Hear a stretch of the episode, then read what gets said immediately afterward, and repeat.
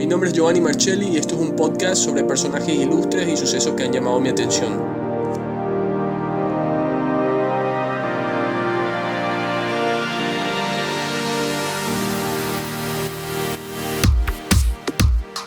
En el episodio de hoy vamos a hablar de alguien a quien conocían como el encantador, François René de Chateaubriand, nacido el 4 de septiembre de 1768 en Saint-Malo, en Bretaña. No confundir con Gran Bretaña, que son las islas que componen Inglaterra, Gales y Escocia. Bretaña es una región en el norte de Francia. Falleció a los 79 años en París. Para que se puedan dar una idea, fue contemporáneo a, Rodríguez de Francia y vivió bastante tiempo para, para la media de la época. Nuestro personaje fue escritor, político, diplomático, historiador, ministro, aventurero, pero por sobre todo fue el romántico, el romántico por antonomasia. Tuvo una notable influencia en la literatura francesa en el siglo XVIII, también en el siglo XIX, que bueno, justamente fueron los siglos estos de las grandes revoluciones. Descendiente de una antigua familia aristocrática de Bretaña, el papá Chateaubriand era un tipo que estaba obsesionado con la genealogía y la heráldica, no es para menos, durante las cruzadas, en la batalla de Mansur en Oriente en los años 1200, el rey Luis IX fue salvado por un ancestro de Chateaubriand. El rey como agradecimiento le otorgó algunos favores. Este mismo rey más tarde se convertiría en santo por la Iglesia Católica llamándose San Luis. Por esta razón es que Chateaubriand eh, formaba parte de la nobleza. A los 15 años de Saint-Malo va a vivir a Cobourg, un lugar muy diferente a un castillo. Imagino Bretaña y ve un eterno otoño, un clima gris, poco apetecible, pero bueno, un lugar indicado para el desarrollo de un melancólico sentimentalista como fue eh, François René. En los, bosques de Cobourg me convertí en lo que soy, decía. Se inventó una mujer imaginaria para cuando le fallasen las demás, una sílfide, que una especie de hada. Chateaubriand escribió, el ardor de mi imaginación, mi timidez, la soledad hizo que en lugar de arrojarme afuera, me volviera sobre mí mismo, por falta de un objeto real, evocaba por el poder de mis vagos deseos, un fantasma que nunca me abandonó. Esta hechicera me siguió a todas partes, invisible. Conversé con ella, como con un ser real. Variaba según mi locura. Afrodita sin velo, Diana vestida de azul, Talía con la máscara risueña, Eve con la copa de la juventud. Muchas veces se convertía en un hada que me sometía a la naturaleza. A los 17 años consiguió un puesto como subteniente del ejército francés en Navarra. A los 19 años fue ascendido a capitán. Visitó París en 1788 a los 20 años, un año antes de la Revolución, donde conoció importantes escritores de la época. Cuando estalló, cuando estalló la Revolución, primeramente se mostró a favor, pero a medida que las protestas se volvían más y más violentas, tanto en París como en la, en la campaña francesa, decidió viajar a América. Estuvo por Filadelfia, New York, Boston, etc. En las cataratas de Niágara se rompió un brazo y quedó un tiempo con una tribu nativa, con una tribu indígena hasta curarse. En 1792 volvió a Saint-Malo y su familia le obligó a casarse con una mujer que nunca antes había visto, eh, Celeste de Buisson, a la que nunca le fue fiel. Fue herido en el asedio de Thionville y exiliado a Inglaterra, dejando a Francia y dejando también a su esposa. La pasó mal en Inglaterra, vivió en la pobreza y se enamoró de una chica con a quien terminó causando una decepción cuando ella se enteró que él estaba casado. Durante su exilio, eh, examinó las causas de la revolución que había costado la vida de muchos. Recordemos que la Revolución Francesa es uno de los capítulos más oscuros quizás de la historia de, la humanidad, eh, que se llevó a, a familia, amigos de Chateaubriand. También en ese momento vuelve a convertirse al cristianismo. En una época en la que un gran número de intelectuales se volvieron contra la iglesia, él escribió El genio del cristianismo, que es una apología a la fe, a la, fe católica y el renacimiento religioso eh, postrevolucionario en Francia. También se ganó el, el, favor y la simpatía de Napoleón Bonaparte, que bueno, quería ganarse también a la iglesia. Este renacimiento católico en toda Europa surgió del cambio de la escena cultural, del clasicismo, de orientación mucho más intelectual, a un romanticismo de base muy emocional. Fue nombrado secretario ante la Santa Sede por Napoleón, después ministro de la República de Valais en 1803, pero renunció después de que Napoleón ejecutó al primo Luis XVI. Luego de este, de este hecho fue completamente dependiente de sus esfuerzos literarios, o sea que comenzó a escribir, a escribir, a escribir.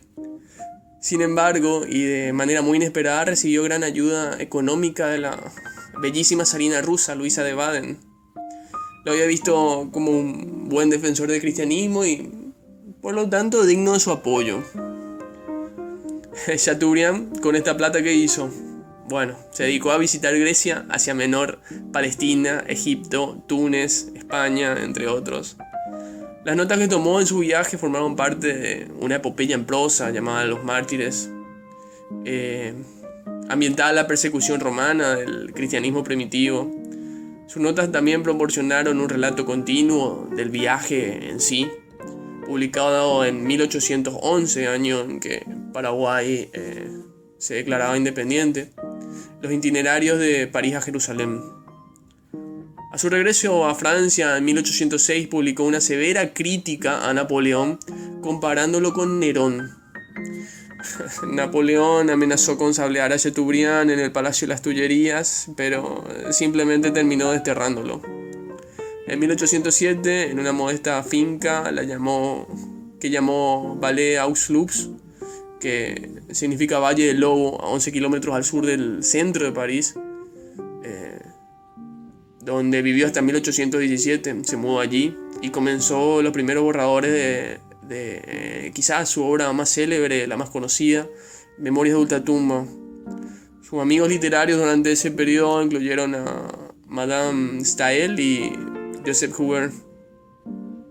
En 1815 fue nombrado embajador de Suecia en 1817, los problemas con el dinero le habían obligado a poner en venta el Valle de los Lobos, eh, la finca. Con casi 50 años de edad, de repente se sintió viejo. Ese año visitó a la escritora Madame Stael, su amiga, quien ya estaba muy enferma, y allí conoció a una amiga de Madame Stael, Juliette Recamier. Digo, una chica de aventuras tristemente célebres. Estaba casada con un, hombre muy mayor, esta chica. Eh, pero ella tenía fama de, haberle roto el corazón a los hombres más ilustres de Europa. Y también se rumoreaba que pese a, su constante coqueteo, seguía siendo virgen. Un clásico. Jules Recamier no fue cualquier mujer. En una oportunidad vamos a dedicar un episodio a ella quien fue dueña de uno de los salones donde acudían los intelectuales franceses de la época. Eh, parecía un ángel celestial por su voz, sus ojos, su andar. Escuchaba a Chateaubriand con, con atención y él sintió que al fin había conocido una mujer que le comprendía. Madame Recamier convenció a una amiga de comprar el Valle de los Lobos, la antigua finca de Chateaubriand, y pasaron juntos allí un verano. Chateaubriand se vio invadido nuevamente por los sentimientos de su juventud, esas sensaciones que había, que había olvidado y que le habían hecho sentir la vejez. Y bueno, podemos decir que Recamier correspondía al amor de Chateaubriand y la señorita sucumbió quizás por primera vez en su vida. Pero como con Chateaubriand nunca se sabe, al poco tiempo volvió a tener ese espíritu inquieto y se mandó a mudar. Fue embajador de Prusia en 1821, en 1822 del Reino Unido. Ese año también fue ministro de Relaciones Exteriores. Se hizo muy popular como defensor de la libertad de prensa y la causa de la independencia griega. Esto, eh, lo de la independencia griega, habíamos comentado también en el podcast anterior sobre Lord Byron, que era, estaba muy a favor de, de esa causa. Años después regresa a Roma como embajador ante el Vaticano, ya en 1828. En 1830 no quiso jurar lealtad al nuevo rey Luis Felipe, al rey burgués, que tenía más amigos banqueros que, nobles.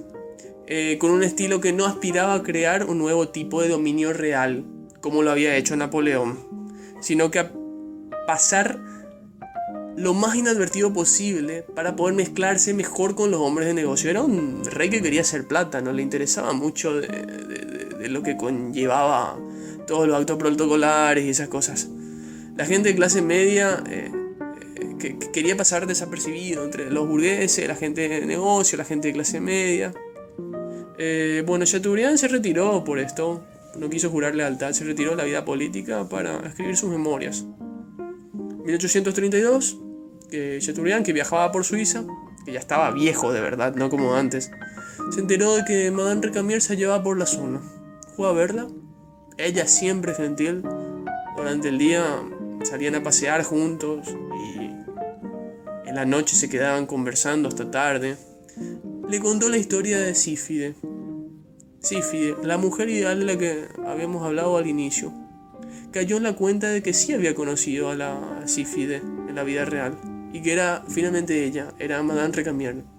Bueno, se reconciliaron y las memorias de Ultratumba de, de Chateaubriand finalmente fueron dedicadas a, Madame Recamier, que era su ideal de persona, ese, quizás ese ideal de persona que todos anhelamos conocer. Ella se supo dar cuenta de, de eso, lo leyó eh, rápidamente a, a, a Chateaubriand jugó con eso, aumentó ese sentimentalismo que, él sentía. Eh, bueno, de cierto modo también porque ya, lo conocía de antes, ya se había leído todos los libros de Chateaubriand y que eran muy autobiográficos y caló profundo. Eh, eso, eso de llevarle, por ejemplo, al Valle de los Lobos, la finca de Chateaubriand, que la había perdido, eh, agregaban ese componente extra a Madame Recamier, que que bueno, que le hizo ser bastante deseada por, por, todos los hombres más importantes de su época. Chateaubriand finalmente murió un 4 de julio de 1848 a la edad de 79 años en, en París, en los brazos de su querida amiga eh, Juliette Recamier. Fue admirado por Lord Byron, Stendhal y, como diría Victor Hugo, seré Chateaubriand o no seré nada. Una de las frases que me vienen a, la mente de, de, François de Chateaubriand es, soy el último testigo de las tradiciones feudales. Eso habla también mucho de que era un tipo que se daba cuenta de las cosas que estaba viviendo. Eh, muchas veces miramos al futuro, miramos al pasado y no miramos al presente y no sabemos leer los tiempos en, en lo que estamos viviendo. También por la, bueno, la incertidumbre de, propia, que tiene este presente tan cambiante. Pero es una invitación a poder eh, eh, mirar un poquito el presente y, tratar de predecir el, el, futuro y las cosas que, que van a ocurrir o que podrían llegar a ocurrir para que no nos agarre desprevenido. Bueno, esto fue el pequeño podcast de del, día de hoy, dedicado a un hombre que tranquilamente podría estar hablando horas y horas y horas. Eh, a un hombre que muchos aspiran a ser, René François de Chateaubriand. Espero que le haya gustado. Hasta la próxima.